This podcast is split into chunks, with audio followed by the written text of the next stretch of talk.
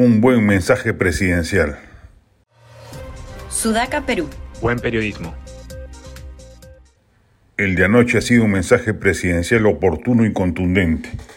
Dina Boluarte ha mostrado empatía por las víctimas, ha pedido perdón por ello, era algo que el gobierno no había hecho, pero a la vez ha subrayado con claridad que detrás de la protesta social anidan intereses radicales o mafiosos que no se deben soslayar por la opinión pública.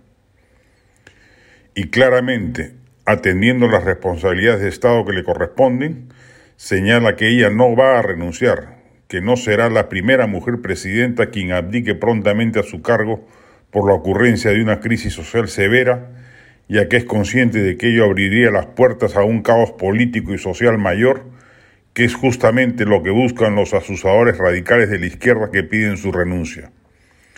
Hay que reiterarlo, más allá de la acumulación de frustraciones seculares por el olvido del Estado hacia las necesidades de los pueblos altoandinos del sur, problema que ha sido visto de costado por todos los gobiernos republicanos y con mayor grosería por los últimos de la transición, que lo hicieron a pesar de tener las arcas fiscales llenas, existe detrás de la protesta una lógica política antidemocrática frente a la que el gobierno y el Estado no pueden inclinarse ni rendirse.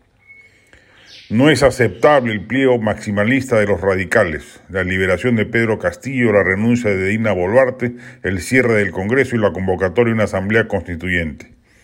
No es ese, seguramente, tampoco el pedido real de la mayoría de los protestantes, quienes resienten la desatención política, económica y social de la que son víctimas desde que somos república y que sentados en una mesa de diálogo seguramente antepondrán, esas justas demandas al pliego politizado que la izquierda ha querido imponer. Ojalá sea este mensaje un parteaguas respecto de la violencia desatada y contribuya a que la misma amaine y no siga irradiando y aumentando su intensidad. Si el gobierno a la par afina su estrategia represiva e insiste hasta el cansancio en el diálogo, quizás podamos darle vuelta a la página la tragedia vivida en las últimas semanas. La frágil democracia peruana necesita de paz social para sostenerse y es menester cumplir la agenda electoral de transición ya trazada.